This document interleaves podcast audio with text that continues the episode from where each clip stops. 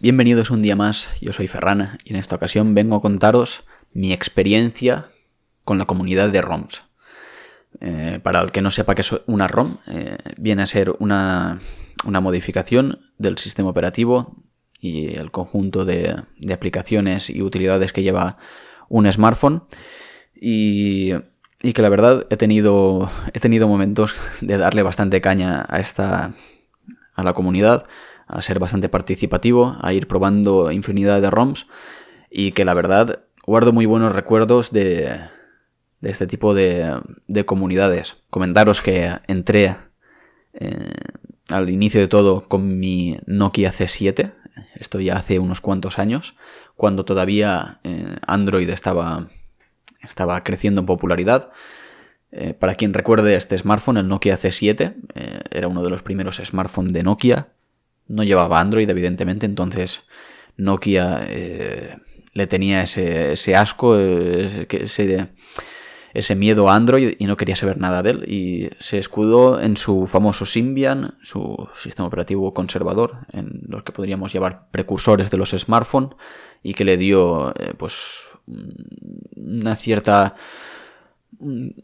un cierto empujoncito para, para intentar ponerlo a la altura de, de iOS. En esa época hacía nada que había salido eh, el iPhone de Apple y que había revolucionado el mercado y todos querían unirse a ese tipo de, dispositivos. Y yo estaba con mi, con mi Nokia C7, bastante contento. Eso sí, tenía unas limitaciones de hardware tremendas, pero para el sistema operativo que tenía eran suficientes. La verdad es que había había juegos que, funcionaban bastante bien y la verdad es que hoy en día me acuerdo y me impresiona lo bien que iba, por ejemplo, el, Asphalt. No me acuerdo qué versión en concreto era la que, la que había en, en aquella época, ya que creo que vamos por el, por el Asphalt 9 ya. Pero me acuerdo que con un smartphone single core creo que eran 700 MHz y medio giga de RAM eh, hacía hacía auténticas virguerías cuando smartphones con mayor rendimiento con Android, eh, bueno, mayor rendimiento no, mayor potencia eh, sobre el papel, eh, iban a trompicones y, bastante mal. Me acuerdo que, que estaba bastante contento y hacía, hacía unas fotos bastante, bastante buenas para la época con, con las cámaras estas Carl Zeiss que había de la época, simplemente le faltaba un, un estabilizador, no sé cómo se llama, lo, que, lo que hacía que la imagen Mm, se congelara para en el momento de, realizar la fotografía, ya que las imágenes estáticas eran muy buenas, pero cuando había algo de movimiento se emborronaban y era cuando perdían calidad. Para todo lo demás, en poca luz y sobre todo con, luz, eh, en pleno día, hacía unas fotos muy buenas que creo que tardaron en, Android en, alcanzar este nivel, sobre todo no ya en mi C7, sino en el, en el N8, que sí que sí que tenía esta compensación de a la hora de congelar la imagen como tal. La verdad es que tengo bastantes buenos recuerdos de, este smartphone. Eh, cuando salieron los Android tenían características que en aquella entonces me fascinaban tanto como era el teclado QWERTY en vertical. Me acuerdo que era algo que, que me flipaba y que en las primeras versiones de Symbian de, estos smartphones no tenían, tenían el típico teclado numérico que había que pulsar sobre la misma tecla varias veces para llegar a la, letra que se quería escribir. Y cuando sacaron pues ciertas versiones nuevas de, de Symbian que no llegaron a todos los sitios, eh, a todos los países, quiero decir, pues la verdad es que fue algo que me frustró bastante y fue cuando empecé a buscarme un poco la vida, por decirlo así, en, en investigar a ver si se podía instalar de alguna otra forma, ¿no? Como, como, se hacía en teoría en los ordenadores, ver cómo se podía meter mayor funcionalidad al sistema operativo y tratar de, exprimirle un poco todo lo que llevaba. Mm, me acuerdo que, que aquí hubo eh, dos actualizaciones importantes de sistema que fueron, eh, creo que se llamaba Symbian Ana y luego Symbian Bell que trajeron mejoras de rendimiento, eh, adoptaron bastante similitud con los launchers tradicionales de, de, Android y trataron de modernizar todo lo posible este sistema operativo que, como digo, mm, se quedaba corto eh, a nivel de hardware por todos lados. Eh, no podía competir realmente con los otros smartphones. Eso sí, con una de estas actualizaciones pude echar mano de, de una característica que me parece eh, terrible que no la tengamos hoy en día con lo, con lo, con lo que fácil que era entonces. Un simple Nokia la tenía, que era el tema de poder transmitir por FM eh, en corto alcance. Y es algo que me parece horrible que no tengamos hoy en día, ya que para ir con, con el coche, esta era una característica muy útil para enviarle la música y no, y no tener estos típicos cacharritos en el mechero para poder transmitir por Bluetooth eh, las canciones que tengamos en, nuestro coche. Sé que los coches ya medianamente modernos ya traen Bluetooth, mm, lo siento, mm, soy estudiante, no puedo permitirme un coche nuevo todavía, así que recurro a este tipo de, de dispositivos para escuchar música en mi coche. Lo siento, trataré de, de enmendarlo cuando pueda. Pero esta es una de las, de las características más interesantes que tenían y que se han perdido y me parece, pues, sinceramente bastante terrible, ¿no? Por otra parte, también comentar que este smartphone ya disponía de NFC en su época, algo que mm, habré tenido desde aquel entonces, pues fácilmente 4 o 5 smartphones entre medias, que algunos lo llevaban esta característica, otros no, y que realmente hasta este último smartphone que tengo, el OnePlus 6, mm, realmente no, no lo he aprovechado con, el, con los pagos contactless, y la verdad es que me parece que es algo que salió como revolucionario, pero que podría haberse exprimido muchísimo más. Bien, de este smartphone salté a, al que ha sido mi smartphone favorito de todos los tiempos con diferencia, eh, el que me gasté creo más dinero en conseguir y que, y que guardo muchos recuerdos, muy buenos recuerdos, tanto del propio dispositivo en sí, que me pareció bastante bueno, como de la comunidad de ROMs, lo que llegué a exprimirlo fue espectacular, que fue el Samsung Galaxy S3. Me acuerdo que, que antes de él estaba el Galaxy S2 que sinceramente me fascinaba, tanto de diseño, de posibilidades, de aplicaciones, rendimiento, todo. Me parecía un dispositivo brutal. Y cuando salió el Galaxy S3 con ese lavado de cara, esa nueva interfaz que, bueno, en cuanto a optimización dejaba mucho que desear, pero que llevaba ciertas pijaditas que la verdad es que me parecían muy, muy, muy interesantes y que guardo muy buenos recuerdos de, de, cómo fue el salto de, de mi Nokia C7, modesto, poco potente, a un Samsung Galaxy S3 que en aquel entonces se tragaba todo lo que le dabas, todos, todo el contenido multimedia, todas las aplicaciones, todos los juegos, todo se podía hacer con él. Estuve un mes con él, su primer mes, muy contento, eh, fascinado por todo lo que podía hacer.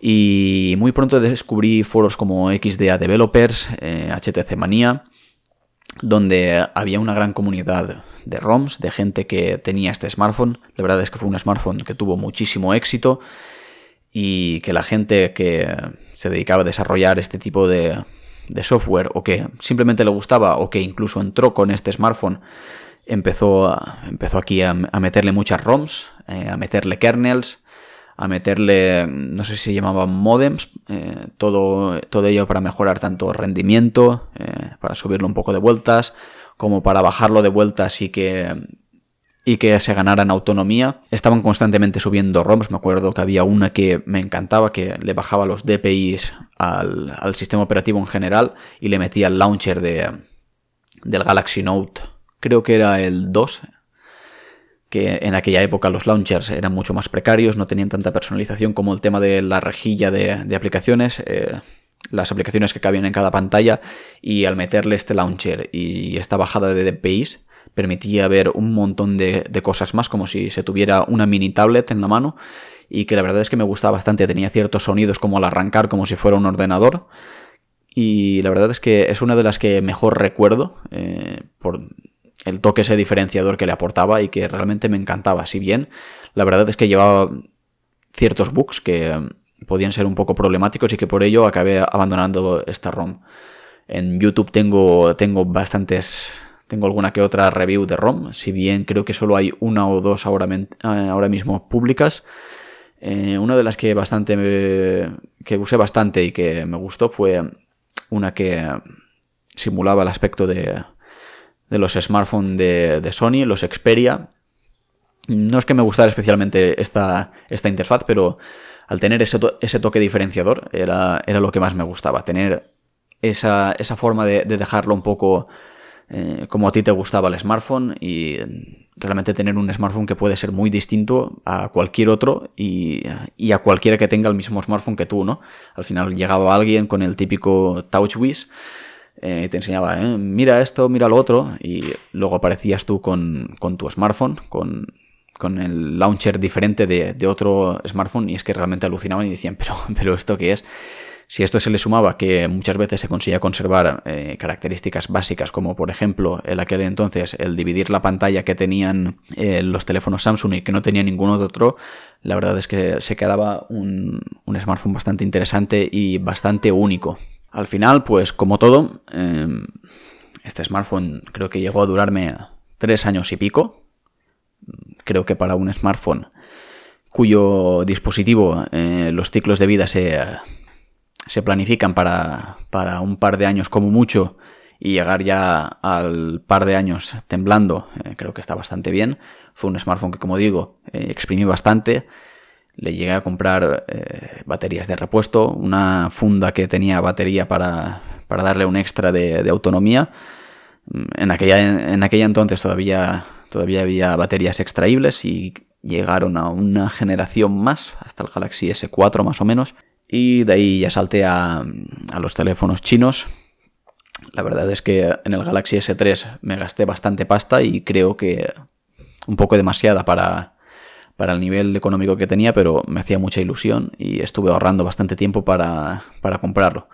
Y de ahí, eh, en casa, pues la verdad es que no les hacía mucha gracia que me gastara ese dinero en smartphones y, y pasé a experimentar un poco con el tema de los smartphones chinos Tuve un Zopo ZP 980 Plus, que la verdad es que tenía un, tenía un hardware que realmente no era malo. Eh, tenía un, un, un SOC MediaTek de los más potentes que tenía MediaTek en aquella, en aquella época, sino, por no decir el que más. Pero en aquella época descubrí lo que era realmente la optimización, la, importancia que tenía y sobre todo en smartphones, ya que era un, un smartphone que de, fábrica, tal cual lo comprabas, mm, tenías que, empezar a meterle ROMs porque la gestión que hacía de la RAM era pésima. Eh, y pésima, llegando hasta el punto de tener problemas para abrir el, teclado al querer escribir en cualquier, en cualquier WhatsApp o,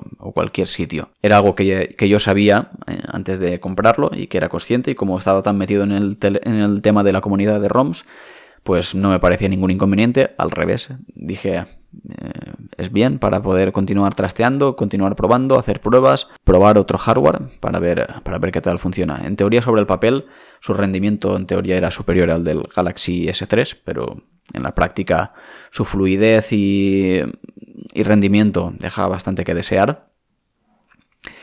Hasta que llegué a un BQ Aquaris E5 HD. Estuve pues estaría sobre un año, un año y pico con mi, con mi zopo. Llegó a, caerme eh, una típica caída tonta y se me destrozó el cristal. La verdad es que fue algo que sufrí bastante. Estuve a punto de, cambiarle la pantalla, pero costaba eh, más de la mitad la pantalla de lo que costaría el smartphone nuevo, hasta que conseguí prestado un BQ Aquaris E5 HD.